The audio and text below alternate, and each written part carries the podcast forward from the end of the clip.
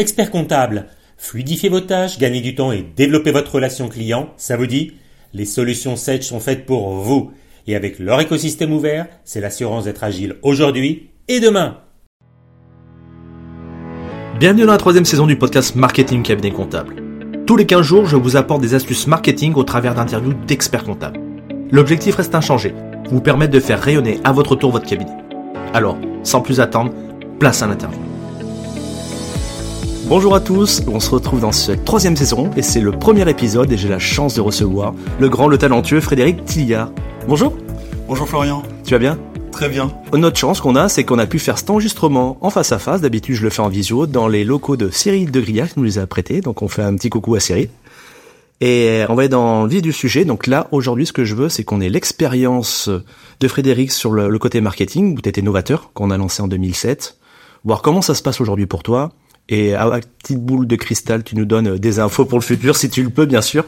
Alors, premièrement, pour ceux qui ne te connaissent pas, mais il ne doit plus avoir grand monde, je pense, dans, dans la profession, est-ce que tu peux te présenter et nous expliquer un petit peu ton parcours et comment, en gros, tu es devenu un précurseur euh, sur le côté marketing de la profession?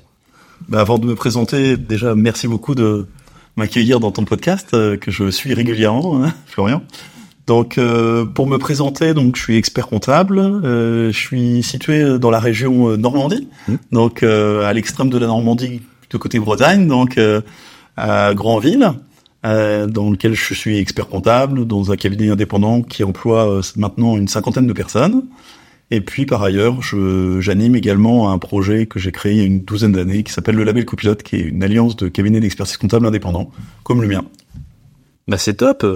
T'as été précurseur, mais pourquoi? En gros, est-ce que tu peux nous expliquer comment t'en arrivé là et quelles ont été tes premières applications de marketing euh, en 2007 en gros? C'est comme ça que tu t'es fait connaître. Oui. En fait, j'ai eu un petit peu de chance puisque au moment où j'ai euh, racheté euh, le cabinet, le temps, c'était en 2002, le temps de le structurer un petit peu, de faire un certain nombre de changements, notamment informatique, tout ce qui était technologie, etc., de faire évoluer un petit peu l'équipe et de me rôder un petit peu en rôle d'entrepreneur, bah, j'ai eu une volonté de développement et je me suis dit, en tant qu'entrepreneur, pour me développer, comment est-ce que je m'y prends? Et euh, j'ai découvert un peu le marketing un peu comme euh, Monsieur Jourdain euh, par rapport à la prose. Et donc euh, finalement, le marketing pour moi c'est du bon sens. Et j'ai pu vérifier par la suite que certaines réflexions que j'avais eues en tant que entrepreneur, tout simplement, ça correspondait à des, à des démarches marketing, mais seulement après les avoir expérimentées. Donc finalement, je l'ai fait d'abord par expérience, par ressenti et par par goût. Et à l'époque, dans mon petit cabinet indépendant, on s'apprêtait à, c'était les années, on s'apprêtait à déménager. Et j'étais en plein centre-ville. Et je m'attendais à, je, prévoyais d'aller donc euh, plutôt un petit peu en périphérie, donc euh, quand même sur la ville, mais un petit peu à l'écart du centre. Et je me suis dit, ben, qu'est-ce que je pourrais faire pour communiquer sur cette euh, action de, de déménagement et en fait, euh, bah, le, le, marketing et la communication m'ont beaucoup aidé à ce moment-là, parce que j'ai profité de cet emplacement qui était excellent. Parce qu'on aurait pu penser de se dire euh, c'est dommage de, de, communiquer sur cet emplacement parce que comme je vais déménager bientôt et en fait j'ai fait une, une, campagne de communication qui était en deux temps un peu classique c'est on attire l'attention et puis dans un deuxième temps on passe un vrai message qui était celui du déménagement pour euh, m'a montré que le cabinet était en développement, qu'on se développait, que on avait plein de choses à offrir et finalement on a fait une campagne qui a été extrêmement remarquée et c'était en plein au moment où euh, le marketing s'est ouvert pour les cabinets donc c'était une bonne synchronisation d'action et finalement c'est comme ça que j'ai découvert un petit peu le, le marketing, réfléchir euh, qu'est-ce qui nous différencie vraiment et ensuite comment on le communique et comment on le fait savoir aux autres. Il y a un mot qui m'a tilté dès le départ là. Tu as dit c'est le mot entrepreneur. Tu t'es pas dit hein, on était plutôt dans une profession libérale à bah derrière, bah, ça va venir tout seul. Pourquoi je m'embête à faire ces réactions? Pourquoi je me, je me dis, je vais essayer d'aller chercher moi-même? T'étais déjà un petit peu novateur sur cet esprit déjà. J'aime bien un peu le challenge et pour moi dans le challenge de l'entreprise il y a la croissance. Euh, une entreprise en croissance c'est aussi une entreprise qui est en bonne santé, donc euh, qui recèle des opportunités pour les équipiers qui, qui m'accompagnent. Hein. C'est vrai que on a plus d'opportunités dans un cabinet qui progresse que dans un cabinet qui stagne. Donc ça permet aussi de faire progresser les gens, de les faire évoluer au rythme qu'ils souhaitent. Donc la première réflexe, ça a été vraiment de, de, de partir vers le développement, parce que pour moi c'est du positif. Voilà. On crée des opportunités, on, on développe, et puis après, euh, les moyens que j'ai trouvés aussi, c'était de sortir de mon cabinet. Ça très tôt, je l'ai fait, parce que en tant qu'entrepreneur, c'est pareil, je voulais pas euh, être le nez dans le guidon. et je voulais pouvoir avoir. alors j'étais très actif déjà sur la veille à cette époque-là. Euh, je crois que ça, c'est un truc qu'on peut donner une petite astuce qu'on peut donner aux personnes. C'est, c'est vraiment de faire de la veille. Euh, pour un entrepreneur, la veille, moi, ça m'a apporté énormément dans ma dans ma carrière. Euh, donc, sortir de son cabinet, sortir de la technique, et puis euh, bah, le goût du challenge aussi, forcément, hein, puisque à l'époque, euh, ce qui m'a fait apprendre aussi sur le marketing, ça a été de très tôt de participer à, au premier trophée Marcom. Hein.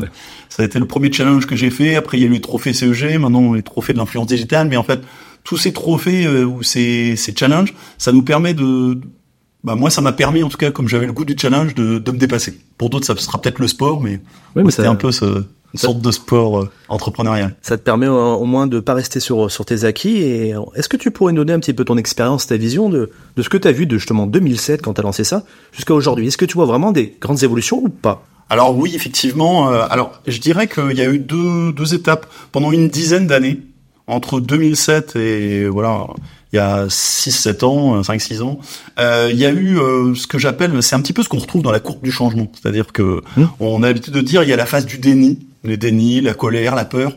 En fait, c'est tout ce qui va être. On est un peu paralysé et la profession, je pense, a été un peu paralysée. Et s'est dit, on, on change rien, c'est nouveau. On sait pas comment se comporter par rapport à ces changements. Puis après, il y a la phase de tristesse ou de deuil. En fait, on se dit, bah oui, euh, c'était mieux avant. Bien sûr. Mais on commence à intégrer. Ça veut dire que si c'était mieux avant, c'est que ça a changé et on a compris que ça avait changé. Donc euh, on est prêt. Après, il y a cette phase d'acceptation. Et je dirais pendant une dizaine d'années, il y a beaucoup de confrères qui se sont retrouvés dans une phase de déni, de colère, de peur, voire éventuellement un petit peu de, de tristesse. Mais il y en a assez peu qui ont pris le taureau par les cornes pour essayer de profiter de la réforme. J'ai eu la chance de le faire et ça m'a été profitable pour mon entreprise parce que forcément, quand on est un petit peu éclaireur, finalement, on se fait remarquer très vite dans une profession où il y avait très peu de communication, euh, on, se fait vite remarquer. Donc ça m'a beaucoup aidé. Et je dirais que pendant dix ans, sur les cinq dernières années, par contre, il y, a, une accélération.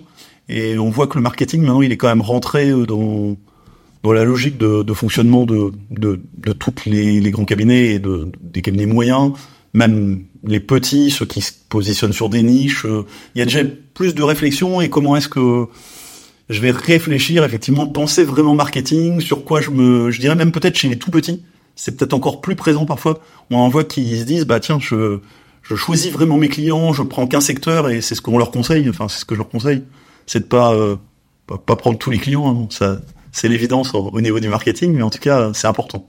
J'ai vraiment l'impression que on est obligé de faire un effort de chef d'entreprise maintenant, si tu veux, bon bah, bon, tant mieux. Il y a eu une période, une croissance vertueuse, les cabinets allaient bien, où on pouvait se concentrer sur notre product. À l'heure d'aujourd'hui, maintenant, faut penser plus en mode chef d'entreprise où tu es obligé d'avoir ces supports à côté pour vraiment, euh, bah, si je veux bien vendre, je veux voir ce côté commercial. Euh, on a le problème de la rémunération avec euh, les collabs, l'organisation, ainsi de suite. Donc, faut que je m'occupe de ça. T'as dû faire un effort et de coup, tu te sens plus maintenant chef d'entreprise ou expert comptable? Alors, je me sens plus chef d'entreprise ça fait déjà plus de dix ans que je, ne travaille plus euh, avec mes clients entrepreneurs, que j'ai pris le, le recul. Euh, j'ai dit très tôt, j'ai souhaité prendre du recul, et maintenant j'ai mis en place un certain nombre de fonctions support euh, sur différents leviers, comme par exemple les RH, le, le, numérique ou la partie marketing. Et ça, c'est vraiment quelque chose de, qui m'a beaucoup aidé. Mais un des points clés qui m'a permis d'avancer, ça a été de, de recruter euh, des personnes, ces fonctions justement, qui sont dédiées à un rôle, parce que à partir du moment où on recrute une personne, bah, c'est elle qui va venir euh, mener les actions et qui va venir solliciter le chef d'entreprise en disant bah voilà tu m'as recruté maintenant tu me tu me donnes du job. Tu, je vais le faire pour toi mais il faut que tu me consacres un peu de temps. Donc en fait on se trouve euh, obligé de jouer un vrai rôle de chef d'entreprise et de plus être le nez dans la production donc c'est finalement ces recrutements externes de les amener très tôt dans l'entreprise, moi ça m'a beaucoup aidé. Alors que peut-être on pourrait se dire euh, je vais pas avoir le temps de m'en occuper. En fait c'était l'inverse. J'ai fait les recrutements et j'étais obligé de m'en occuper. Et du coup j'ai été obligé de déléguer. Ça t'a pas fait une pression? Bah ça non, je trouve ça sympa. en tout cas, toute cette évolution en fait de la technique vers le rôle de chef d'entreprise, c'est quelque chose auquel j'aspirais depuis le départ. Euh, donc, euh, moi, ça a été naturel pour moi. Et j'ai une petite question, parce que euh, je vais vous dire un petit peu comment ça se passe en off. C'est que souvent, à mon invité, moi, je lui envoie les, questions pour qu'on se mette un peu d'accord et qu'on discute. Et là, hop, pour Frédéric, j'en ai une qui vient d'arriver, donc je voulais te demander, dans ta façon, du coup, en, organisant comme ça, tu t'es dit plutôt que ça allait euh, compléter ton offre auprès de tes clients ou tu t'es dit bah attends, je sors de ce rôle d'expert comptable purement comptable, voilà, on enlève. Je veux aller plus loin, je me structure et donc je vais vraiment faire en fait tout l'administratif. C'est un peu comme ça que tu t'es dit, ce qui t'a permis de te structurer peut-être? Bah, je me suis dit que pour aboutir à mon objectif de, de développement et mes projets au niveau du cabinet, il fallait que je prenne du recul, que pour prendre du recul, j'avais besoin de m'appuyer sur des, des, fonctions. Et aussi, il y a un point qui est très important, c'est que j'ai tenu compte de ma personnalité, de mes aspirations, et je connais aussi mes limites. Par exemple, je suis pas quelqu'un d'organisé, ce qui peut paraître surprenant euh, dans la profession. Et donc, j'ai très vite euh, pris à, à de, des, des, collaborateurs euh, qui soient complémentaires qui soient capables de, de, faire face à mes faiblesses en fait. Donc euh, très tôt, être capable de, de faire une, une juste analyse entre ce qu'on veut, ce qu'on sait bien faire, ce qu'on prend plaisir à faire, et ce qui est porteur aussi au niveau du marché. Donc essayer de faire un petit peu un, un triangle entre toutes ces, ces, notions et de se dire, bah, mon positionnement, il est un petit peu en rapport par rapport à ce que je suis, par rapport à ce que j'aime faire, et par rapport au potentiel de ce que ça pourrait faire à l'avenir euh, par rapport à mon projet. Et puis on remarque que tu as un cabinet d'expertise compta, tu fais plus de compta, mais ça permet quand même, en te restructurant et t'organisant, et bah, de répondre à la demande. Oui. Donc c'est top. Et d'avoir fait ce métier, bah, c'est quand même très utile parce que forcément, évidemment, quand on manage des personnes qui ont fait le métier, on a une légitimité naturelle mmh. qui est importante aussi, euh, qui dans la profession est nécessaire pour manager. Euh, c'est vrai que c'est pas facile si on n'a pas euh, vécu ouais. le métier, si on n'a pas monté des bilans, si on n'a pas fait de l'audit. Euh, c'est pas facile de manager des, des, personnes qui sont dans les pôles audit ou dans les pôles expertise ou pôle comptable. là, je l'ai fait à un moment donné. Je suis pas resté très longtemps mais au moins je comprends tous les tenants et les aboutissants du métier et la façon dont il évolue par rapport aux technologies qui arrivent.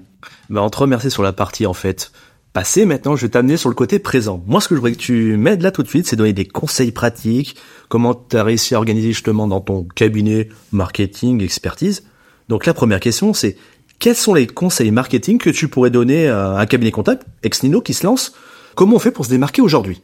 Alors se démarquer, je pense que bah, je, le disais tout à l'heure, j'ai peut-être un peu précédé ta, ta, question, mais finalement pour moi, c'est de bien trouver le point de convergence entre donc ce qu'on fait le mieux, ce dans quoi on prend le plus de plaisir et euh, ce qui est porteur. Donc euh, pour évaluer ce qui est porteur, il faut aussi euh, une dose de veille. Euh, je l'ai rappelé tout à l'heure, la veille, je pense que c'est une composante essentielle. Moi, j'ai aussi pas mal lu en fait des ouvrages. Alors aujourd'hui, ça va peut-être être écouter des podcasts ou regarder des des TED, mais euh, Oh. ou de- des vidéos YouTube.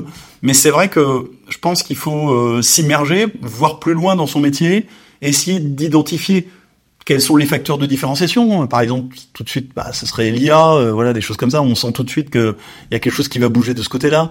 Ça va être euh, les clés managériales euh, du, du, du nouveau mode de management. Enfin voilà, on, on sent en fait les grandes tendances et on va se positionner en tant que, que chef d'entreprise par rapport à ces grandes tendances et prendre un positionnement clair.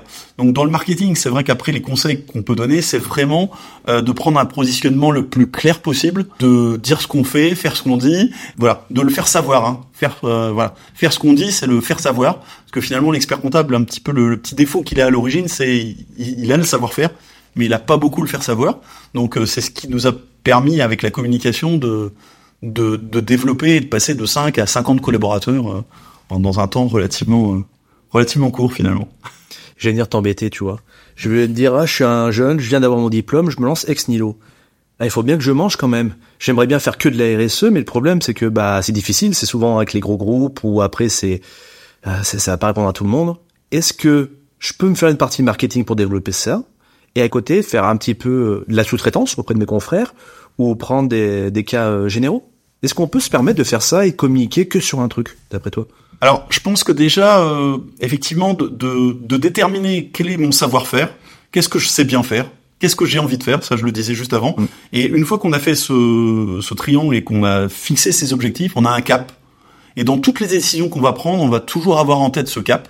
D'accord En se disant, bah, peut-être qu'à un moment donné, le bateau, il va pas aller tout à fait droit, hein, il va suivre le vent, il va prendre le vent, mais à un moment donné, on sait au final où on veut aller. Donc ça, c'est déjà euh, essentiel. Donc là, pour un jeune, effectivement, s'il se dit, bah voilà, la RSE, c'est ce qui me passionne, moi je vais y aller sur ces marchés-là, mais par exemple, j'ai du mal à trouver des entreprises euh, qui ont une préoccupation qui est à la hauteur de, de la préoccupation d'aujourd'hui. Mhm. Bah effectivement, faire un peu de sous-traitance en attendant, c'est aussi un moyen. Faire de l'enseignement, peut-être aussi, euh, sur euh, le savoir-faire qu'on a. Essayer de toujours garder, euh, voilà, de de pas aller prendre euh, le risque. Ça pourrait être dire, bah tiens, il y a mon euh, par ma famille, je peux avoir tel dossier, etc. Mais ça va pas correspondre du tout à ce que je vais faire. Ensuite, je vais devoir apprendre à traiter un autre secteur d'activité que je maîtrise pas. Je vais passer énormément de temps. Et donc, euh, essayer de faire de la sous-traitance par rapport à des plus grands qui éventuellement vont avoir le marché que je vise, ça peut être quelque chose d'intéressant pour démarrer. Parce qu'on se dit, j'ai déjà le savoir-faire, ça me permet de cultiver mon savoir-faire. Dans le même temps, je le fais pour les autres pour démarrer. Puis peut-être à un moment, je vais pouvoir affirmer mon offre. Ou peut-être le marché aura, aura mûri aussi. Bien sûr. Parce que sur la RSE, c'est un marché qui, qui va mûrir par des contrats réglementaires et obligatoires qui vont arriver. Donc euh, je l'anticiperai un petit peu comme ça.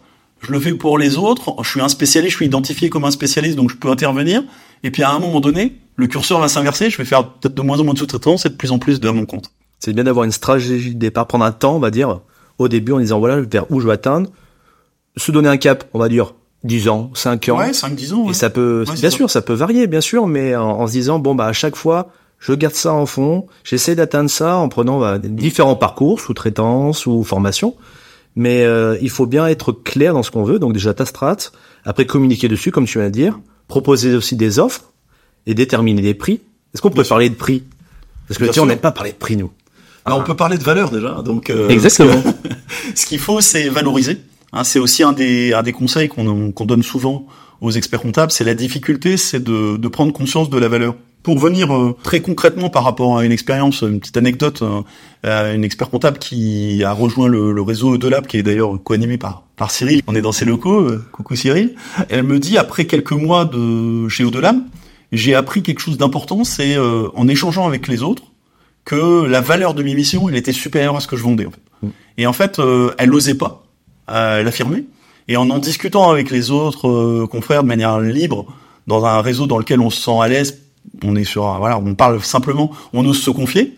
Bah, elle a pris conscience que euh, c'était elle qui n'allait pas assez valoriser et pas assez défendre euh, sa valeur.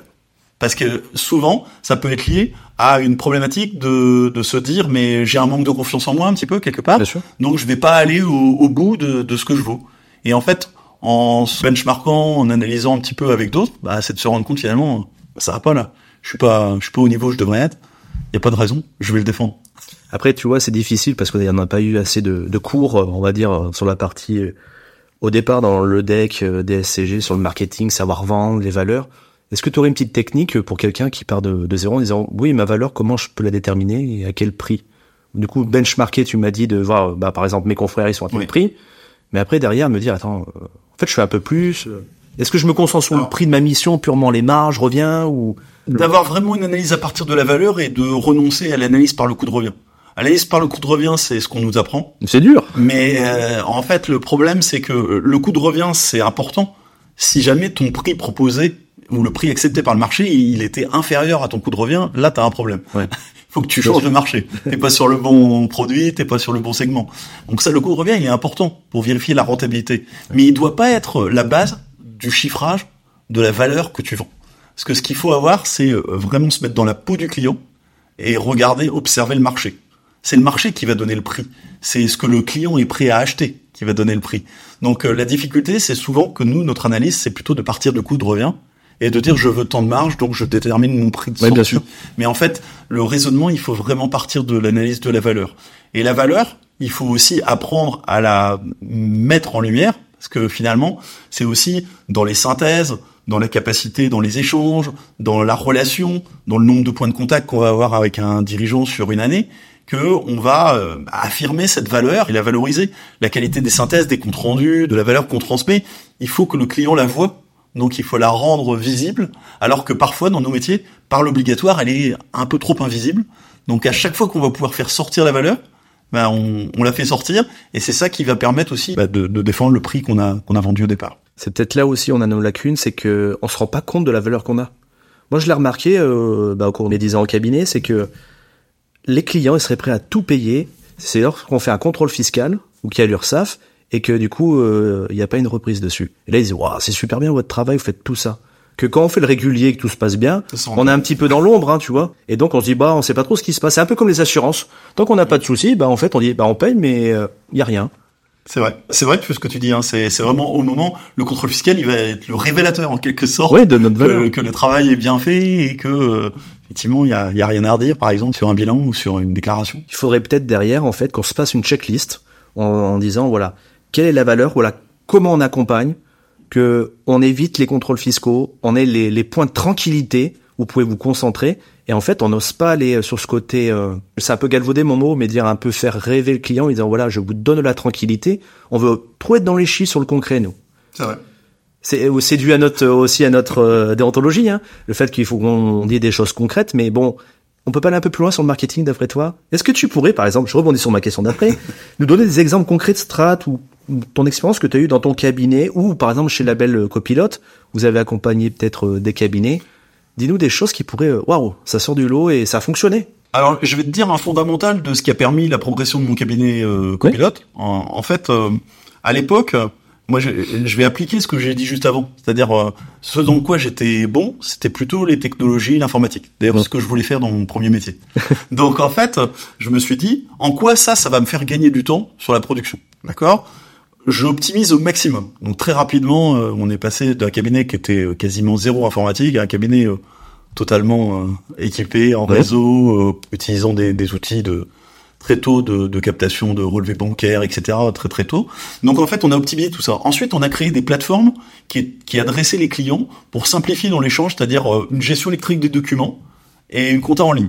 Donc ça, c'était 2007-2008, c'était vraiment très très tôt. Ah oui. On avait assemblé, il y avait une compta en ligne à un endroit, il y avait une GED à un autre endroit et qui était partagée. Donc GED en 2005 et GED partagée avec les clients en 2007-2008. Et puis il y avait une newsletter d'actualité euh, spécifique au métier du client qui lui était envoyée. L'ensemble de cette offre-là, c'était une offre qui a créé un point de différenciation. Je pense que ce qu'il faut retenir, parce que bien sûr l'exemple il est plus up-to-date par rapport au moment, mais ce qu'il faut retenir c'est créer quelque chose qui n'existe pas, qui va permettre de véritablement se différencier. À l'époque ça n'existait pas. Donc c'est un côté innovation. Mmh. L'innovation va créer de la valeur, d'accord? Et puis en contrepoids de ça, c'est de se dire, on va pas travailler que sur les technologies, c'est les technologies, elles viennent libérer l'humain, d'accord? Et on va avoir un échange avec un nombre de points de contact avec le dirigeant qui est plus important que la moyenne, que la concurrence. Et qu'est-ce qu'on va faire dans ces points d'échange? On va lui apporter de la valeur parce qu'on va penser plus large. C'est un peu le résumé de la marque et du positionnement de la marque copilote. On va pas se positionner comme un expert comptable, mais comme un copilote, c'est-à-dire vraiment encore plus près, hein, euh, c'est-à-dire euh, être là pour toutes les décisions importantes du dirigeant hein, et euh, avoir le nombre de points de contact qui permettent de, de défendre ça. Une fois qu'on a eu créé cette offre, finalement, ben, il n'y avait plus qu'à la, qu'à la communiquer. Et en fait, c'est le côté le plus facile.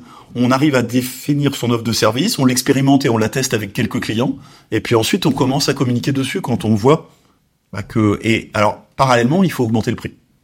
Parce que quand on est dans une approche forcément de, de valeur, il y a plus bah, de travail. Il y a plus de travail et aussi euh, ça a plus de valeur, comme on le disait juste ouais. avant. Donc en fait, évidemment, on passe pas, euh, voilà, mais on peut se permettre quand on augmente la valeur d'augmenter le prix assez rapidement. Donc ce qui fait qu'on a fait des augmentations euh, tarifaires qui étaient assez importantes, mais en contrepartie, on injectait des nouveaux services et des nouvelles façons de faire les choses plus on gagnait du temps sur la partie production. Donc en fait, ça, ça, ça s'est équilibré, ça a permis de monter la valeur moyenne du panier moyen client de manière assez significative et que ça corresponde à un accompagnement qui commençait à devenir différent, ce qui fait que on n'a pas trop eu peur à un moment donné de se retrouver par rapport au, à l'expert comptable qui prenait le prix euh, le plus bas par exemple du marché ouais, sur la sûr. place, mais on se retrouvait à 50% au-dessus de ses prix. Mais c'était pas un problème parce que les gens nous assimilaient comme complètement différents. D'ailleurs, notre slogan expert et différent nous a un petit peu aidé. On a appuyé un peu sur sur la différence en disant ça veut pas dire mieux, ça veut pas dire moins bien, ça veut dire on traite les choses différemment, on propose autre chose et on le propose à un prix qui est différent aussi. Moi, j'allais te poser la question d'après. Là, tu m'as dit 50% des prix, donc ça me, ça y est, on a du concret, on a du chiffre. Ouais. Et euh, c'est très bien ce que tu dis, c'est que en fait, on a un espace de positionnement dans la profession où on peut être un peu partout. C'est-à-dire qu'un client qui va chercher le prix le plus bas et eh ben ça va pas correspondre à ton offre. Parce que cette personne-là, ça va pas aller, ça correspondra pas. Quand on me dit souvent, oui, on va avoir tout ce qui va être les cabinets en ligne. Moi, ça m'inquiète pas, parce que c'est pas du tout les mêmes positionnements, c'est pas du tout les mêmes clients. Donc, ce qu'il faut en tout cas, c'est que vous-même, les cabinets, vous ayez, euh, bah, vous connaissiez en fait votre identité. Parce que dire je suis expert comptable, euh, on peut plus à l'heure d'aujourd'hui. Il faut voir plus loin en disant je suis sur une spécialité, je fais du haut de gamme comme tu as fait, je fais du low cost, mais au moins être clair dans son positionnement, on sera clair dans nos prix, ainsi de suite. Donc moi je trouve ça euh, super bien. pour, pour, rebondir là-dessus, il, il faut l'expliquer aussi aux collaborateurs. Parce qu'au départ, le collaborateur, il peut être frustré aussi de dire, euh, bah on va perdre ce client-là parce que maintenant euh, on est trop cher, ça correspond plus à ce qu'il veut, etc. En fait, euh, c'est pas qu'on est trop cher, c'est qu'on lui apporte plus le service. Enfin, c'est pas le service qui lui correspond. Voilà, bien sûr. Donc en fait, c'est normal qu'on soit trop cher par rapport à certaines typologies de clients. Et on a perdu, je me souviens d'une époque, on avait perdu deux clients par un compta de un compta en ligne. C'était pas du tout un souci. On s'est dit voilà, c'est mais il faut l'expliquer au collaborateur parce que lui, ça peut le toucher il se dit mais euh, on perd ce client-là, pourquoi? Est-ce que c'est le prix vraiment? Non, c'est pas vraiment le prix. C'est que le service qui ok qu'il attend, c'est plus celui que le cabinet a décidé de délivrer. Et donc c'est normal qu'il qui sorte. Bah en gros, c'est, euh, je vais faire euh, à côté peut-être un amalgame. C'est, je vais acheter un vêtement par exemple à Kiabi, je peux pas m'attendre à avoir un vêtement Dior. C'est pas la même chose. Par contre, je vais m'y retrouver au niveau prix. Donc voilà, il faut juste qu'on annonce clairement ce qu'on a. Je rebondis aussi. Il faut pas vendre du Dior et les prix du Kiabi. Voilà, c'est pas cohérent, voilà. Mais c'est pareil, tu voilà. faut être cohérent. et pareil, si tu me vendais pas cher et que tu faisais une Rolls-Royce euh, ton collab, en fait, on va tirer dessus et ça correspond pas.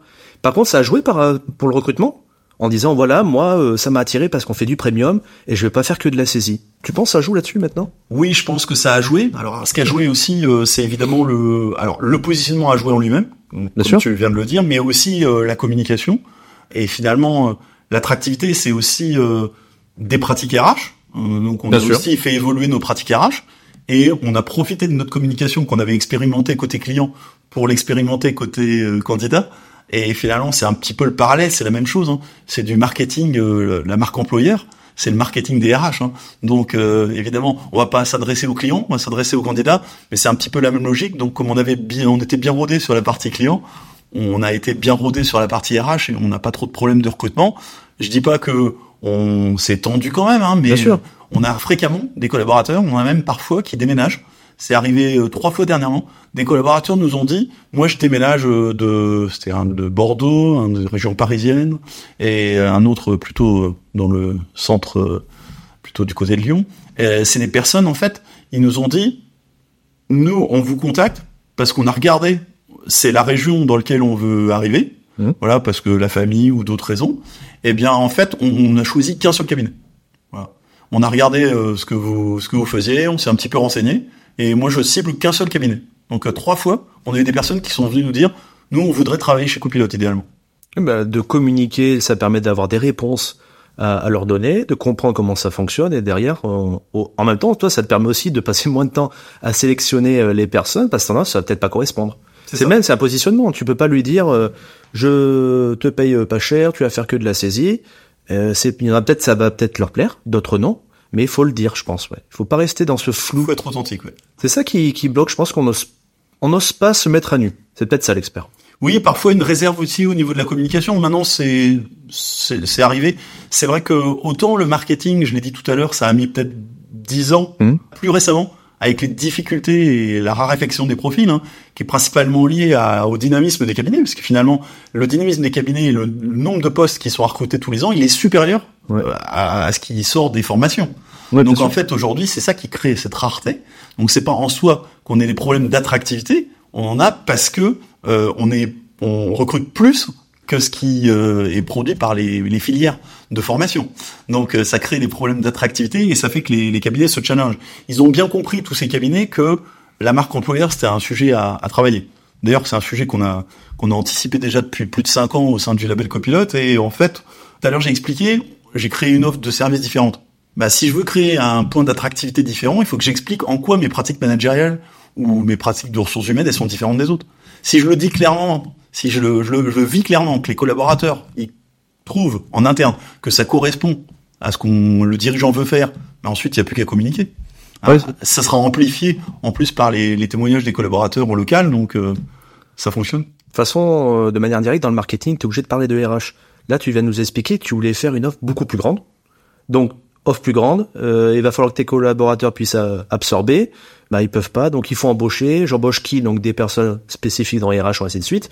Donc en fait, c'est d'avoir tout son son objectif derrière euh, pour répondre aux besoins, c'est de voir toutes les strates, euh, même support euh, de notre cabinet. Est-ce que tu aurais d'autres exemples concrets de strates marketing en dehors de ton cabinet ou que qui t'ont peut-être fait sourire sur 2007 jusqu'à aujourd'hui? Un truc qui t'a dit waouh, ça c'est bien et ça se démarque.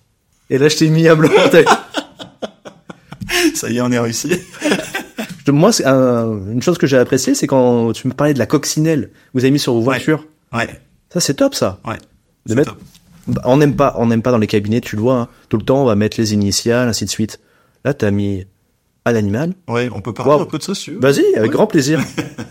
bah, en fait, effectivement, euh, un des points de, de, croissance de la de la marque Copilote, ça a été le, le choix de notre mascotte, en fait. Hein. Donc, à un moment donné, on s'est dit, bah, Copilote, on a compris euh, l'accompagnement, pilote, copilote. Un pilote, c'est le dirigeant, copilote, l'expert comptable, qui est vraiment à ses côtés. Et puis, en fait, euh, il y a cette ce slogan, expert et différent, pour montrer que, bah, voilà, on a une offre qui est différente, annoncer la couleur dès le début. Et puis en fait, il y a eu cette mascotte qui est arrivée très vite, la coccinelle, qui est un animal qu'on a choisi euh, déjà parce qu'il était à nos couleurs, puisqu'on était en, rouge. Voilà, rouge et noir, donc ça correspondait plutôt bien aux couleurs de, de l'ordre en plus. Et puis c'est un animal qui euh, libère. Euh, pourquoi qui, qui, porte bonheur déjà Parce que on dit souvent, hein, on protège, on fait pas de mal à une coccinelle. Hein, c'est c'est vraiment ça porte bonheur, donc ça peut porter bonheur à nos clients. Et puis rapidement, on l'a utilisé comme un outil de communication et qui est extraordinaire, aussi bien en interne qu'en externe, puisque une mascotte, c'est un truc top pour fédérer une équipe. Hein, hein. parce que vraiment, euh, ça, ça crée du lien, ça crée euh, voilà une, culture d'entreprise, ça renforce tout ça, parce que on est tous réunis autour d'une mascotte. Parfois, les mêmes, euh, voilà, on a des, des peluches mascottes, ah, coccinelles, etc. On s'amuse avec tout ça. Et puis côté extérieur, on les a mis sur les voitures. Hein, donc sur les voitures, ça a été un, voilà, on a choqué parce qu'on n'attendait pas un expert comptable à mettre des grosses coccinelles sur euh, sur des coccinelles en plus puisqu'on a retenu assez rapidement le, le, le véhicule euh, Volkswagen. Et en fait euh, on les a mis dans des situations avec des formats qui sont très gros, très visibles et avec un côté ludique aussi pour montrer qu'on qu'on brisait un petit peu le, les codes du métier qui pouvaient paraître peut-être sérieux un peu austère et qu'on pouvait bah, communiquer euh, de manière différente sur ce métier. Et ces voitures qui se sont euh, répandues euh, dans la région, ça a été un facteur de reconnaissance pour le cabinet qui a été remarquable, puisque la plupart des clients nous disent on n'est pas une journée sans croiser une, une de vos voitures. T'as pas eu peur quand même à un moment de se dire non, quand même, ça va pas être sérieux. J'ai peur que le client se dise je suis pas sérieux. En fait, non, j'ai pas eu peur. Alors peut-être j'ai eu tort parce qu'il y a beaucoup de gens qui m'ont dit comme toi. Ouais. Mais en fait, rapidement, je, ma volonté c'était de de briser cette glace et de dire que finalement l'expert comptable ne devait pas être le notable auquel on avait euh, enfin un peu peur de, de parler. Même euh, je vais à mon train de bilan euh, on va pas rigoler quoi. Enfin, ça est-ce que je vais oser poser des questions tout ce qu'il me dit je comprends pas tout est-ce que j'ose poser des questions à cette personne là en fait nous on voulait vraiment briser tout ça pour faire en sorte que la communication devienne plus fluide.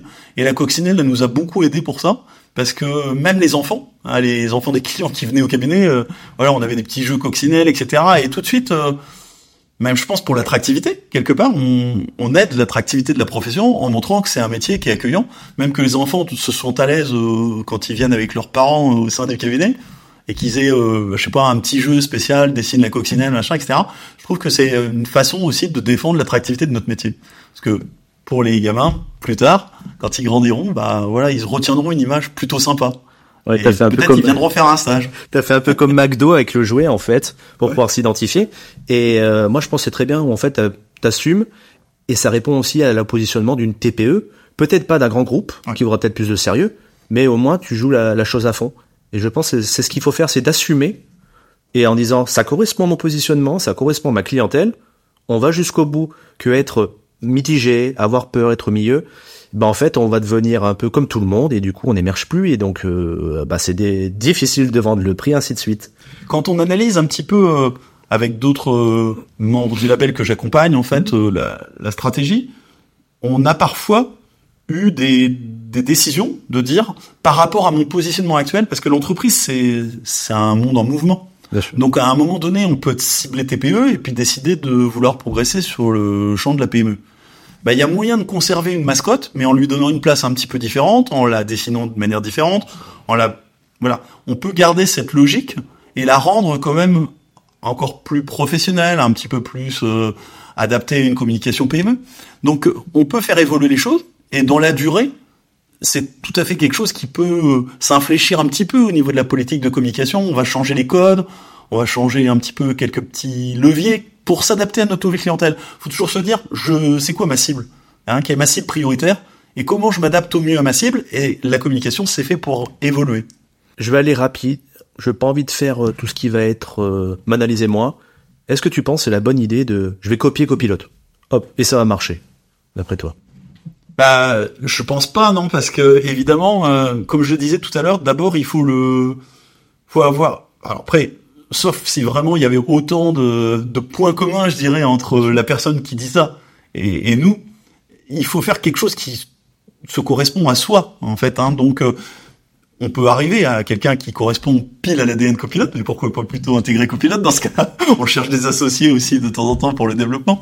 Mais si on a les valeurs et l'ADN copilote, on rentre chez copilote ou on s'associe avec copilote. Mais copier, à mon avis, c'est toujours une erreur parce que on va pas être soi-même. Si on n'est pas soi-même, on sera moins bon et on aura des difficultés à le communiquer ou on a des difficultés à livrer la promesse. Parce que si on fait une promesse qui est copiée sur quelqu'un d'autre et qu'on peut pas délivrer, bon, on se fait piéger. Le marketing, c'est pas vendre des choses qu'on sait pas faire. Hein. C'est euh, savoir ce qu'on sait faire et en fonction de ça, euh, mettre en avant ce qu'on sait faire. Donc c'est pas pareil en fait. Hein. Donc euh, la copie, non. Préfère l'original. Je suis complètement d'accord avec toi. C'était une petite question piège pour te faire faire émerger que en fait, faut vendre soi, faut faut être soi-même, dire voilà, bah par exemple, je suis pas bon dans ce domaine-là, je le fais pas. Moi, euh, j'ai du coup avec le diplôme d'expert comptable, j'ai jamais fait d'IFRS, je vais pas en vendre. J'aurais voulu copier Frédéric, il en faisait peut-être, et ben je vais dire non, bah parce que je suis pas compétent et je pourrais pas le livrer, et donc ça me met en défaut. Par contre, sur d'autres domaines où on est bon, bah communiquez dessus, dites voilà, ça je peux le faire, je suis bon là-dessus, défendez votre prix. Allez, on va plus loin. Comment un cabinet du coup veut intégrer du marketing dans un cabinet comptable? Comment il fait pour surmonter ça? Comment il s'organise? Et je vais même aller plus loin en période fiscale. Tes associés du coup ils disent ouais m'embête pas ce côté marketing laisse-moi tranquille alors c'est vrai que depuis que j'ai confié les, les, missions puisque je l'ai dit euh, assez tôt j'ai j'ai délégué j'ai pris du recul. Ça me fait penser à une petite anecdote puisque j'ai même des confrères et consoeurs euh, qui sont venus me voir euh, en avion pour étudier la bête curieuse. C'était au début du, du réseau Label Copilote. Avant d'intégrer le réseau ils étaient venus me voir en avion en disant ah ouais c'est c'est dingue comment t'as réussi à confier et les dossiers que, que, tu faisais en aussi peu de temps? Et comment t'as fait? Parce que nous, on aurait fait faire pareil.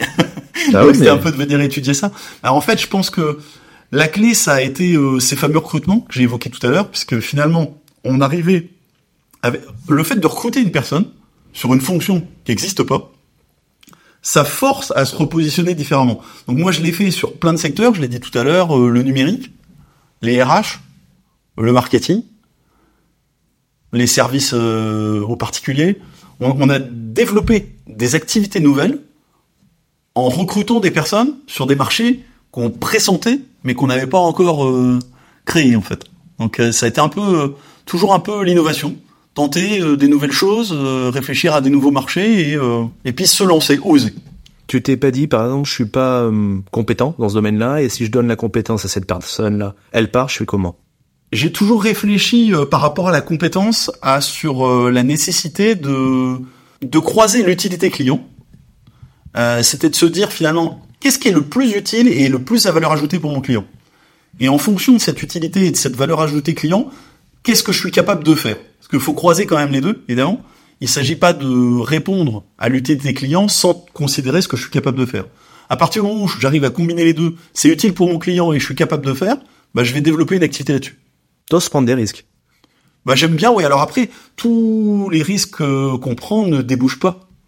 Donc on va les prendre euh, de manière un petit peu mesurée. Euh, ça me fait penser à un raisonnement que c'est Jean-Luc Bessonnet qui m'expliquait le principe de l'effectuation. C'est d'accepter un, un, niveau de perte acceptable. C'est de pas de raisonner par rapport à, à la notion de risque qui peut faire peur. Bien sûr. Mais plus de dire je vais tenter ça, qu'est-ce que j'accepte de perdre si ça marche pas? Et je, je dis, bah voilà, mon investissement, il est à hauteur de ça, c'est comme si j'avais budgété, je prends un risque, je sais qu'au pire, je vais perdre ça. Et ça, parfois, ça peut aider le passage à l'action, et tenter les choses, voir si ça, le marché répond bien, si les clients sont satisfaits, si on peut en faire un facteur de savoir-faire, savoir aussi s'il y a d'autres entreprises sur le secteur qui vont peut-être adhérer à ce service ou à ce produit nouveau, voilà, tenter quelque chose, mais en raisonnant sur, bah, au pire, je perdrai ça. Voilà, je fais un, un investissement en temps ou en euros, qui va correspondre à temps. Et je multiplie souvent les expériences comme ça avant de décider de me lancer vers un, un marché que je vais vraiment approfondir, sur lequel je vais mettre un investissement pour le coup plus important. C'est ce que tu disais, tu avais en fait ton projet à 10 ans, et en fait, t'as pas fait, euh, comme on dirait en poker, all-in, t'as pas tout misé d'un coup, t'as fait par étapes. Ah, premier escalier, je tentais un premier truc, ça a accepté, hop, deuxième, ah non, il s'est cassé la gueule, je reviens au point. Voilà, exactement. Là, je remonte. C'est peut-être ça qu'il faut qu'on se dise. Je fais par étapes, je fais une première période de bilan, je me concentre par exemple sur les réseaux sociaux, deuxième, ainsi de suite. Nous, on l'a fait par euh, par marche effectivement, et je pense que c'est plus facile de de faire des changements ainsi. Bon après peut-être il y en a d'autres qui sont plus des joueurs de poker ou de bluff qui vont Bien sûr. sur euh, un grand coup, mais c'est pas mon, mon caractère. Mais ça permet aussi de prendre moins de risques et mieux s'organiser au tech on est plus petit. Toi, tu parais ex nihilo, t'as peut-être pas plusieurs collabs. Allez, on y va pas à pas. Même financièrement, si on fait le rapprochement par rapport aux résultats et aux bénéfices de la structure, j'ai toujours plutôt eu l'idée d'être assez raisonnable sur mes prélèvements perso mmh. et de me dire, bah, mon résultat, c'est ce que je peux investir et c'est ce que je peux perdre au plus. C'est-à-dire, je vais pas me mettre dans le rouge. Je vais dire, bah, pour l'année prochaine, par exemple, j'ai 50 000. Je vais mettre 50 000 dans un projet ou dans deux, trois projets. Et au pire, j'aurai zéro de résultat. Voilà. C'est une approche de la perte acceptable. Je pense que je peux me le permettre. Au pire, je ferai une année blanche, Mmh. mais je vais pas me mettre dans le rouge. Mais pour autant, ça me permet quand même de tenter des choses. Et plutôt que d'avoir des prélèvements très élevés, bah souvent, au lieu d'avoir 50, tu te retrouves avec 100 ou 150 à la sortie parce que les projets ont marché. Est-ce que tu as un peu cette philosophie euh, que euh, je, je vois souvent chez les anglo-saxons Tu es toujours en mode investissement et pas charge. Tu dis j'investis, on verra, et pas ah c'est une charge ça coûte cher comme tu dis. Ah oui, vraiment. Ouais, c'est vrai que c'est une logique euh, Comment, intuitive pour moi. comment on peut faire justement? Est-ce que tu as réussi à travailler avec tes, associés? Je vais te dire ça. Ah oui, alors effectivement, euh, c'est vrai que c'est pas toujours facile. Bon, parfois, euh, certaines personnes ont plus un raisonnement, effectivement, euh, réduire les charges. Oui. Moi, j'ai toujours essayé de sortir euh, des problèmes financiers éventuels qui pourraient survenir plutôt par le par les ventes, par l'augmentation des ventes. Donc, euh, naturellement, d'aller chercher euh, ce qui va permettre d'équilibrer par le haut en augmentant les ventes et pas en baissant les charges. Et comment tu fais avec tes équipes? Comment vous avez réussi pour euh, les faire vendre? Est-ce que c'est que les associés ou vous accompagnez vos, les collabs qui sont les premiers à savoir en fait pour la détection et peut-être la vente? Bah, en fait, on, on essaie quand même d'être à l'écoute et d'avoir un degré de proximité client qui soit important. Ça a toujours été présent dans notre stratégie, c'est d'être très près du client. Donc ça, même si le collaborateur forcément il capte euh, une grande grande partie des signaux, comme l'expert comptable n'est jamais très loin et qu'il y a énormément d'échanges au sein des équipes, euh, on est très proche des écoutes du besoin des clients. Moi, je pense en plus, c'est même pas de la vraie vente en fait. Si on écoute son client, si on voit que bah exemple type, il est pas bon au niveau de sa trésor, on voit qu'il y a beaucoup de créances clients, ah bah je détecte tout simplement qu'il a besoin d'un accompagnement pour faire rentrer l'argent. Et en fait, lui, ça va lui faire rentrer, on va l'aider. Du coup, il accepte la mission et alors limite, il a même besoin de la vente. C'est juste de la discussion. Bah ça, ça, c'est marrant parce que c'est exactement ce qui s'est passé dans mon cabinet avec une collaboratrice qui a qui a développé ses missions. Elle faisait le recouvrement pour nos clients, en fait. Et puis, euh, bah en fait, euh, on lui a dit, mais euh, quand même, les clients, ils ont aussi pas mal de problèmes de recouvrement, et elle était tentée d'aller un petit peu vers ça. Donc, on lui a vendu quelques missions, elle a commencé à en faire, et maintenant, elle est en train de développer un petit peu tout ce qui va être service administratif aux entreprises, et elle est super ravie. Maintenant, elle va même dans les dans les groupes BNI pour vendre un petit peu ce qu'elle ce qu'elle sait faire, et elle va développer progressivement, je pense, euh, sa niche de service.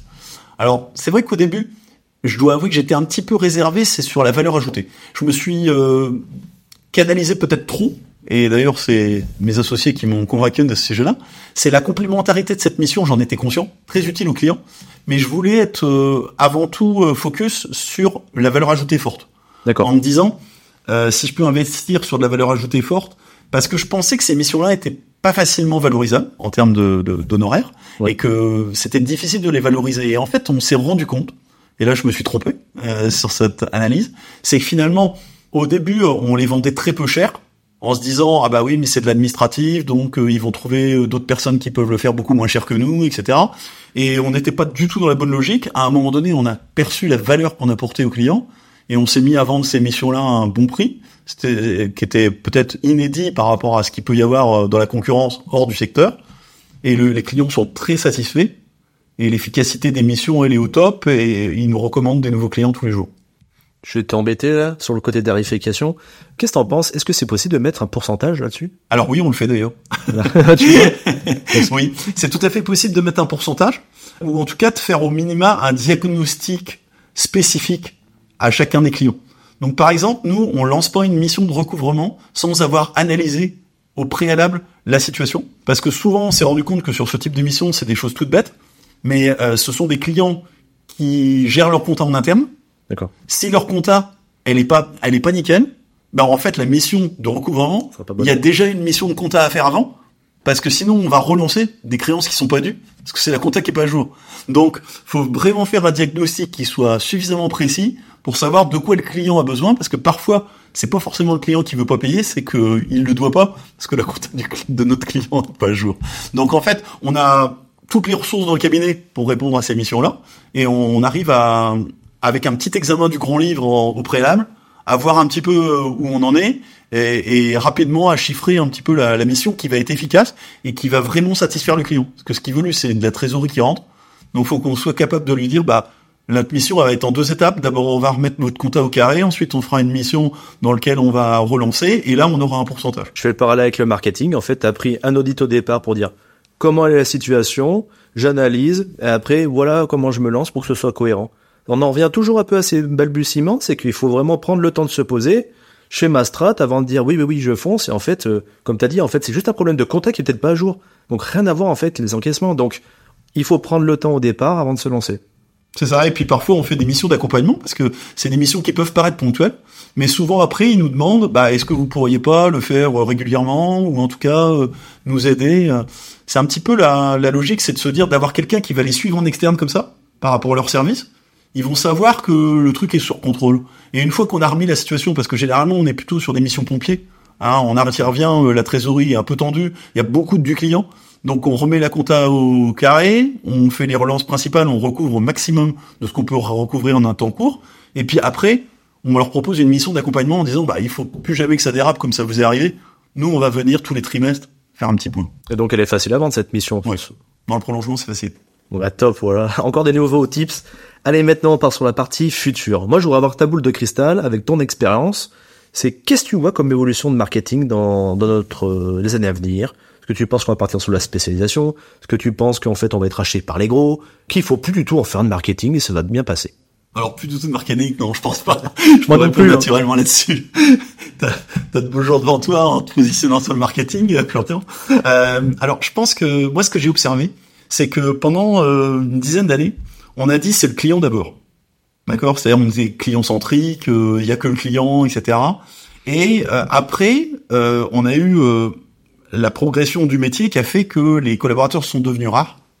Et maintenant, on a dit ah bah c'est l'équipe d'abord. Oui. Euh, Les clients, on les prendra quand on aura le temps, ou on prend plus n'importe lesquels, etc. Et donc, ça me fait un peu penser d'ailleurs à un livre qui s'appelle les, Les employés d'abord, les clients ensuite. Hein, peut-être entendu parler. En fait, Je le lirai. c'est, ce livre qui Ouais. finalement a fait la. Tu le lis? Non, je vais le lire, tu Tu vas les lire. Ok, ça t'a donné envie. Euh, je pense que dans un temps futur, on va arriver à un équilibre des deux notions. C'est-à-dire que, bien sûr, il y a les clients, bien sûr, il y a l'équipe, et, et l'important, c'est les deux. Et nous, d'ailleurs, au sein du label Copel, on l'a compris assez tôt. C'est d'ailleurs euh, une collaboratrice qui nous l'a fait comprendre, parce que dans un, dans un rassemblement qui s'appelait euh, Imaginez votre cabinet demain, elle a dit il faudrait mettre en place un outil de mesure de la satisfaction client et un outil de mesure de la satisfaction équipe. Et c'est finalement ce qu'on a décidé de créer au sein du label Copilote comme étant le socle de la mesure de performance d'un cabinet. Nous, on considère qu'un cabinet performant, c'est un cabinet qui satisfait ses clients et son équipe. Et qui a un vrai équilibre. Il faut pas que ce soit que les clients ou que l'équipe, il faut vraiment y ait les deux. Donc ça, c'est important. C'est vrai qu'il y y a une cinq ans à peu près, quand on a décidé de mettre ça en place, euh, c'était un petit peu, un petit peu en avance sur le volet de- des collaborateurs. Et moi, ce que je conseillerais euh, aux- jeunes, ou moins jeunes confrères, c'est de mettre en place euh, euh, ces mesures anonymes de, de satisfaction. Parce que on dit souvent ce qui se mesure pas ne s'améliore pas. Bien sûr. Et on mesure rarement la vraie satisfaction d'une équipe. On le mesure dans le contact qu'on peut avoir avec euh, ses équipiers, mais l'anonymat, c'est quelque chose qui va libérer euh, les personnes du jugement et qui va leur permettre de vraiment dire les choses. Et ça, nous, ça a vraiment été un révélateur quand on est passé du ressenti qu'on avait à la mesure anonyme. C'était un cap et ça nous a permis de mener des actions de fond qui nous a permis de nous améliorer euh, au niveau de nos approches euh, managériales et, et, RH. Et donc moi je pense qu'aujourd'hui, euh, si vous n'avez jamais fait une enquête anonyme, bah, on dit souvent, hein, si vous l'avez pas fait hier, le meilleur moment c'est maintenant.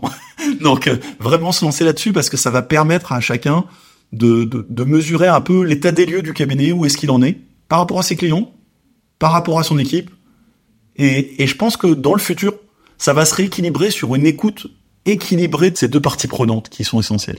Ça t'a pas fait mal quand même en... tu, quand tu vois que ton cabinet il est parti euh, de quelque chose qui était assez traditionnel jusqu'à aujourd'hui, que euh, tu te confrontes à ces avis qui vont peut-être être négatifs vers toi, est-ce que ça te fait pas mal ou tu te dis pas attends, j'ai fait tous ces efforts, tout ça, c'est dur, ça peut être dur être encaissé. Comment tu peux nous dire toi comment tu je le passes de côté, je le traite C'est souvent ce que me disent les confrères qu'on peur en fait. En fait, souvent quand on propose les enquêtes, euh, ils ont peur du jugement en fait. Bien sûr. C'est, le premier réflexe, hein, c'est normal, c'est naturel. On se dit, euh, puis on a le syndrome du restaurateur ou de l'hôtelier qui s'est pris une mauvaise note sur Booking ou sur euh, TripAdvisor et ils nous disent toute la journée c'est, injuste, euh, on nous juge de manière euh, pas équitable. Parfois c'est même pas des clients qui nous jugent. Oui, c'est vrai en plus. Donc euh, c'est vrai qu'on a peur et ça peut se comprendre. Alors, dans les cabinets dans lesquels les confrères nous ont fait confiance et on a pu mener ces enquêtes-là, on a toujours obtenu d'excellents résultats. D'accord? Donc ça, c'est rassurant parce que je pense que la profession, d'une manière générale, elle satisfait les parties prenantes. D'accord? En particulier les clients, on a toujours des niveaux de satisfaction qui sont très élevés. Ça peut être moins élevé au niveau des équipes, mais quand c'est le cas, de toute façon, plutôt que d'attendre du turnover qui va augmenter, il vaut mieux se dire, euh, voilà, je me, je me coupe un ongle plutôt que je me coupe le bras. et donc, on va mesurer il faut prendre conscience, si ça correspond à des attentes des équipes et que c'est pas un point de vue isolé, qu'il y a 5, 10 personnes dans l'équipe qui pensent la même chose, il va falloir faire quelque chose. Donc si on mène pas des actions correctrices, si on n'a même pas conscience de ce qu'il faut mener, on n'a aucune chance de, de s'améliorer. Donc comme on est dans une logique d'amélioration continue, non, ça m'a jamais fait peur de voir en, en vrai euh, ce que pensent les gens. Et il y a besoin de le faire à peu près euh, tous les ans, tous les 10 ans, tous les mois? Tu fais Alors, comment pour pas que ça te prenne trop de temps non plus? Nous, on le fait une fois par an. On le fait une fois par an euh, sur chacune des parties prenantes et je pense que ça me paraît un, un rythme équilibré. C'est ce que je conseillerais en tout cas. Bon, est-ce que tu as des nouvelles tendances ou technologiques? Est-ce qu'il y a des choses que, tiens, tu te dis là, ça pourrait être pas mal, là, je sens qu'il y a un truc qui va arriver là? Alors, juste avant, j'avais un autre conseil. Bah vas-y. C'était de, de miser sur le personal branding. Parce que je pense qu'aujourd'hui, le personal branding, ça correspond à 100% au code de la nouvelle génération. Et la nouvelle génération bah, va arriver euh, dans le monde de l'entrepreneuriat ils ont été forgés par les influenceurs, bah, le personal branding, c'est quelque chose d'important. Donc, euh, c'est quoi le personal branding? C'est de faire en sorte que, en tant que personne, je vais parler pour représenter mon entreprise, représenter ma marque. D'accord? Donc, euh, je vais m'exprimer sur les réseaux sociaux, je vais prendre la parole euh, dans la presse, voilà. C'est de montrer en quoi j'incarne ma marque, en quoi ma marque se différencie, ce que je défends vraiment comme valeur, comme différenciation, qu'est-ce que je propose de différent à mes clients, en quoi ça les satisfait, et je vais l'exprimer clairement, euh, ce vers quoi je vise, pourquoi je fais ça aussi, la partie RSE. Et bah, je pense qu'aujourd'hui, c'est le moment de prendre la parole. Et d'ailleurs, euh, en créant les trophées de l'influence digitale, c'est un peu ce qu'on propose à nos confrères et experts comptables, consoeurs, c'est de s'investir là-dedans, et aussi aux collaborateurs, parce qu'il n'y a pas que, il n'y a pas que les experts et les associés qui doivent prendre la parole, c'est aussi les membres de l'équipe, c'est aussi les partenaires de la profession. Et si l'ensemble de l'écosystème, ben, il est plus communicant, ben, ça va être un facteur d'attractivité formidable pour notre profession parce que on va découvrir ce métier-là, un petit peu comme les enfants de nos clients qui rentrent en dessinant des coccinelles, ben, on va nous découvrir avec un angle assez sympa. Et sûrement, on nous demandera des, stages de découverte euh, dans, dans le cursus euh, du lycée. Et puis peut-être, on intégrera plus facilement les cabinets et ça va venir faire face aux besoins qui se développent, puisqu'on va recruter de plus en plus à l'avenir pour aider les entrepreneurs, bah forcément on a besoin de bras, de besoin de tête bien faites, et donc on, on a besoin de séduire ces jeunes qui sont en attente de personnes qui vont prendre la parole, qui vont jouer une forme de mentorat, une forme d'inspirateur, et ils ont envie de, de voir ce genre de modèle qui va s'exprimer librement et simplement, de manière transparente, dans, en vidéo notamment, ou en écrit. Euh, donc euh, prenez la parole, parce que c'est, ça sera bon pour l'avenir de la profession. Et au niveau du personal branding, peut-être euh, quand vous êtes sur quatre ou cinq associés, pas obligé de le faire faire pour tout le monde. On peut au moins qu'il y ait une personne qui représente le cabinet, d'après toi? Oui, c'est tout à fait possible. Bah, il faut le faire aussi en fonction des aspirations de chacun. C'est-à-dire celui qui a envie le fait. Faut pas faire des trucs quand on n'a pas envie, quoi. Ça se sent. Hein. Ça se sent. Voilà. Faut être légitime. S'il y en a un ou deux qui peuvent prendre le lead, c'est bien. Après, il faudra que ça corresponde aussi Forcément, comme c'est ceux qui vont attirer la lumière, après, il va falloir qu'ils aient... euh, C'est quoi leur rôle dans le cabinet? Par exemple, est-ce que ça serait judicieux de faire prendre la lumière à la personne qui va s'occuper du contrôle de gestion et des procédures internes du cabinet? Peut-être pas. Il vaudra mieux que ce soit quelqu'un qui va être plus dans le vers le commercial ou vers l'extérieur, si on lui fait prendre la lumière sur le côté, on va dire, euh, client, euh, prospection. À l'inverse, c'est une, un RH par exemple, quelqu'un qui va un rôle RH développé, il va pouvoir prendre la lumière sur le côté marque employeur, parce que forcément c'est peut-être la personne qui va rencontrer naturellement les candidats euh, lors des premiers entretiens. Donc faut aussi réfléchir par rapport au rôle. Est-ce qu'il y a une vraie cohérence entre euh, l'image que je, enfin ce que je fais et l'image que j'aimais vis-à-vis de l'extérieur Qui prend la parole en fonction du rôle C'est peut-être pas toujours aussi adapté dans tous les cas. Je t'embête sur le côté personal branding des collaborateurs. Si un collaborateur qui a un certain personnel et on est obligé de le faire calquer par rapport euh, au cabinet, est-ce qu'il va vouloir, enfin, est-ce que Alors- c'est pas un peu, on n'a pas peur? Nous déjà, on a toujours basé euh, le personnel branding des équipes sur le volontariat. Ça, c'est la base, la règle numéro un, c'est de proposer, mais de jamais rien imposer à personne. C'est pas parce qu'il y a un collaborateur, vous pensez qu'il est légitime, s'il a pas envie de la prendre la parole, il vaut mieux le laisser dans son coin tranquille, prendre les volontaires, et souvent, c'est ces personnes-là qui vont revenir vers vous en disant « Oh bah tiens, j'ai vu un tel, un tel, ils ont pris la parole, bah moi aussi, euh, je me sens capable maintenant, j'ai envie de le faire. » Et ça va venir dans un deuxième temps. Ça me fait penser à l'image d'un sac qu'on avait fait, oh, c'était euh, au tout début du cabinet, où on avait décidé de faire un petit damier avec euh, des, des photos en deux couleurs des, des collaborateurs. On avait basé sur le volontariat et il y avait une collaboratrice qui avait dit bah non moi l'image c'est quelque chose qui me dérange machin etc. Le jour où on a imprimé le sac, qu'on l'a remis à nos clients, c'est là-dedans qu'ils transportaient leurs documents en papier à l'époque. Les clients ont pris le sac, ils ont regardé, ah tiens, on reconnaît l'équipe, c'est marrant tout ça. Ils disaient à la collaboratrice, mais vous êtes où? On n'arrive pas à vous trouver. Voilà, elle était revenue me voir en disant, mais si vous refaites un sac, moi, euh, faudra mettre sur le sac. Hein. Bien sûr, ouais, c'est un fédérateur. Faut jamais forcer, faut attendre que ça vienne des gens. Est-ce qu'on impose ou pas euh, Je te donne un exemple. On est sur un gros cabinet, on cherche des personal branding. Il y en a un qui dit oui. Euh, bah, tu fais le contrôle gestion. Tu vas me parler que de contrôle gestion. Tu le vois comme ça, toi Non, pas du tout, non. Alors évidemment, peut paraître y avoir une logique entre le sujet sur lequel on est spécialiste et le sujet sur lequel on va s'exprimer. Mais si la collaboratrice, elle a un autre rôle, par exemple, je sais pas, dans la commission événement, et qu'elle veut parler de ça, euh, de ce qu'elle apporte à l'entreprise, ben on va peut-être utiliser le message pour de la marque employeur. Voilà, on a des collaborateurs qui sont très investis en interne et qui vont essayer de contribuer à développer la marque employeur. Ça montre qu'il y a de la vie dans le cabinet, qu'il y a des choses qui se font en groupe, et elle va jouer son rôle d'une autre façon. Volontariat, vraiment, faut qu'elle soit à l'aise. Parce que parfois, il y a des gens, bien qu'ils soient spécialistes et experts dans leur niveau, ils vont avoir un petit problème de confiance en eux par rapport à ça. Ils vont avoir euh, peut-être du mal à s'exprimer ou, ou à le vendre vis-à-vis de l'extérieur. Faut laisser la maturité, toujours volontariat, on le laisse venir, on leur demande. Et puis, si tu veux pas participer en, en tant qu'acteur, est-ce que tu accepterais au moins de relayer le message sur les réseaux, par exemple, ou pas? Chacun fait ce qu'il veut, mais en tout cas, euh, c'est progressivement et c'est collectivement que la mayonnaise doit monter. C'est un petit peu comme quand on fait de la vente auprès des clients. On vient de le dire juste avant que en fait, faut vendre sa personnalité. C'est de laisser sa personnalité en fait se découle en fait. Et à partir de ça, ça fait des mélanges qui permettent d'attirer euh, les bonnes personnes, je pense. C'est comme ça que ça marche le mieux. Bah, dernièrement, on a lancé au niveau de mon cabinet une petite chaîne Instagram. Mhm. Et sur Instagram, on a proposé aussi aux volontaires de parler et des sujets qu'ils voulaient, en fait. Voilà. Donc, euh, on les a laissés s'exprimer et euh, bah, c'est plutôt bien parti. Ah, Félicitations. Allez, dernière question, avant de faire le, le jeu ceci ou cela. Donne-moi des tendances ou technologies que tu vas mettre en place là pour euh, développer encore plus ton marketing. On va pouvoir comme ça avoir des, des idées pour nous. Alors là, je sais que je vais te faire plaisir parce que je vais parler de l'intelligence artificielle. Ah. Donc, c'est un sujet que tu, tu travailles beaucoup en ce moment. Ouais. Euh, alors, c'est important pour l'avenir du marketing, mais pas seulement, parce que forcément, l'intelligence artificielle, ça va être euh, une vague importante. Hein. Moi, je considère que c'est une révolution industrielle, hein, au même titre qu'il y a eu le, le charbon, hein, le, le pétrole, il y a eu Internet, Oui. et je pense que c'est la quatrième révolution euh, majeure. Hein, donc, euh, il y aura avant et après l'IA.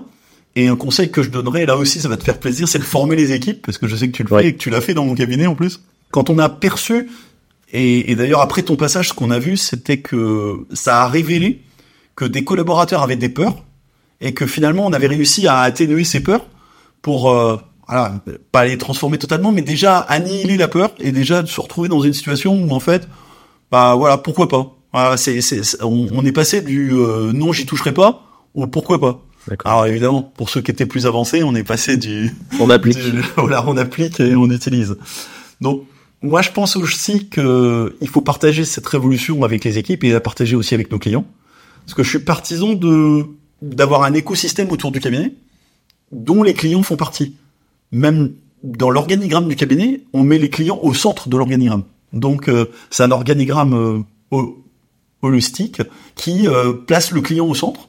Et euh, on, on décrit d'ailleurs dans cet organigramme l'ensemble des fonctions de nos collaborateurs, parce qu'on s'est rendu compte que il y avait les fonctions techniques de nos collaborateurs qui étaient bien décrites, responsable du pôle social, responsable du pôle juridique, mais par contre qu'un collaborateur joue le rôle d'aller nous représenter dans un apéro entrepreneur, qu'il aille dans une journée euh, de son établissement scolaire euh, de formation initiale pour défendre son métier. Et tout ça, c'était absent de l'organigramme. Donc on a décidé d'ajouter toutes ces fonctions qui sont non techniques dans l'organigramme pour montrer que bah, ce qui dépasse la technique, c'est ouvert à tous. Et que ceux qui veulent s'y impliquer, bah, ils ont une place. Et en plus, ça a de la valeur. Et souvent, c'est ça qu'on a du mal à, à mettre en avant. On peut avoir la technique, mais euh, par exemple le relationnel client, ces choses-là qui permettent de trouver aussi de la prospection, eh ben ça a une valeur et souvent c'est celle-là que recherche souvent le plus le client ou va le plus euh, formaliser entre guillemets. Et aussi valoriser les collaborateurs qui sont dans les pôles euh, dits administratifs qu'on mmh. appelle support chez nous, c'est de montrer que finalement il n'y a pas que la production qui va, même si c'est eux qui sont le plus souvent en contact avec le client, que chacun a son rôle. Bien sûr, et souvent il peut y avoir cet amalgame et cette problématique où les fonctions support disent ouais bah nous on est un peu mis en retrait, en gros les, les tout puissants euh, ça être ceux de la prod. Bah non, ça leur donne la valeur et par exemple on peut être les meilleurs en prod. Si ça se passe pas bien à l'administratif, euh, bah derrière et bah c'est toute la chaîne de valeur qui est mauvaise quoi. Absolument. Donc on y travaille en développant la cohésion de l'ensemble du groupe. Et pour moi, le fait de représenter le rôle de chacun dans cet organigramme, bah, c'est une façon aussi de contribuer au développement de cette cohésion. Eh ben, ça fait plus d'une heure qu'on est ensemble. On a appris plein de choses. Mais avant de te laisser, moi, j'aimerais euh, faire le jeu ceci ou cela que je fais maintenant sur toutes les saisons pour apprendre à mieux te connaître. J'ai une série de six questions. C'est surprise, là, j'ai pas eu les questions à l'avance. Ah. C'est la surprise. Alors, ma question c'est, est-ce que tu es expert comptable avec un penchant marketeur ou tu es plutôt maintenant un marketeur avec un penchant expert comptable? Non, je dirais ni l'un ni l'autre, je sais pas si j'ai le droit. si, t'as le droit. Je suis plutôt un entrepreneur avec un penchant expert comptable. D'accord, parfait. Je l'apprends. Est-ce que t'es plus un lève-tôt ou un couche-tard? Alors, je suis plutôt un lève-tôt. Clairement, là. Ah bah moi, je suis de l'autre côté, tu vois. J'ai du mal le matin. On se croisera de temps en temps. Voilà, au début. Est-ce que tu préfères rester au cabinet ou sortir de ton cabinet? Sortir de ce cabinet, oui, ça, je tu l'as compris tout à l'heure. J'ai dit que c'était vraiment une volonté de le faire très tôt. Je préfère vraiment sortir du cabinet. D'ailleurs, quand je suis dans mon bureau, je suis tout le temps debout, je tourne, je vais dans les différents bureaux des gens. Voilà. Je pense que la réflexion et la prise de recul, c'est quelque chose que j'apprécie debout. Euh, quand je suis dans une position statique assise, j'ai l'impression que ça bloque ma réflexion. Il y a beaucoup de gens qui disent, il y a des études qui ont été faites, le fait de se promener permet de développer aussi euh, l'intellect euh, et des nouvelles idées. Et c'est une petite anecdote, j'ai toujours mes meilleures idées sous la douche le matin. Et donc, en fait, je sais pas, il y a la position debout. Voilà. Alors, la douche, c'est pas assez vaste pour que je, je marche dedans, mais je pense que le contact avec l'eau, en plus, je sais pas ce que ça fait, mais voilà. Il y a une énergie qui, qui sort. Avec des, des, idées sympas. Donc, au cabinet, il va falloir mettre une douche, tu vois. Il y en a. il y en a pour les sportifs qui travaillent, qui, qui vont courir le midi. À la prochaine. Euh, t'es plutôt poisson ou viande, toi? Ah, viande, là, clairement. Mais t'habites au bord de la mer. Une grosse entrecôte de viande argentine, hein, là, c'était top. 350 grammes. Non, vraiment, je suis amateur de viande saignante, c'est, c'est top. Et le poisson, bien qu'étant en bord de mer, d'ailleurs, il y a certains de mes clients qui vendent du poisson ou des crustacés, et j'en prends pas, jamais. Ah. T'es plutôt montagne ou mer? Alors, je suis plutôt mer. La montagne, j'y vais parfois une fois par an. Euh, mais euh, il m'est arrivé un petit, encore une petite anecdote, c'est que j'ai peur dans les télésièges. Ça peut paraître un peu curieux, je livre mes faiblesses. et donc la mer, c'est vraiment quelque chose qui me suit, euh, que ce soit sur la côte d'Azur ou euh, près de nos côtes normandes et, les îles de Chausée. J'apprécie beaucoup la mer et j'ai beaucoup de mal à vivre loin de la mer. Allez, la dernière, même si t'en es plus trop proche, tu préfères faire un contrôle fiscal qui dure pas longtemps ou faire la période fiscale qui dure tout le temps? Ben, en fait, je fais une sorte de période fiscale qui est un petit peu inversée maintenant, puisque je, à hauteur de 70% de mon temps, j'accompagne des cabinets d'expertise comptable. Donc, euh, je dirais, euh, je préfère la période fiscale qui dure un peu longtemps. Alors, c'est l'anti-période fiscale, puisque moi, j'accompagne les cabinets plutôt à partir du mois de juin jusqu'au mois de janvier. Donc là, euh, au moment où on, tourne, on, est au proche de la sortie de période fiscale. Je suis un peu exténué, mais je suis ravi d'avoir aidé tous ces cabinets et d'avoir contribué un petit peu à, les aider à se développer. Eh ben, on te remercie de ta présence, de tout ce que tu nous as partagé, tous ces tips. Et puis, on souhaite le meilleur pour le label, pour le cabinet. Et puis, nous, euh, on se retrouve au prochain épisode pour cette saison 3 qui va être impressionnante. Allez, à bientôt. Encore merci Florian de m'avoir reçu. À bientôt. Avant de se quitter, je vous invite à laisser un avis 5 étoiles sur votre plateforme d'écoute préférée et parler du podcast à vos confrères. J'en profite pour remercier mes partenaires qui, grâce à eux, me permettent de vous partager encore plus de contenu chaque mois. Merci, rendez-vous au prochain épisode.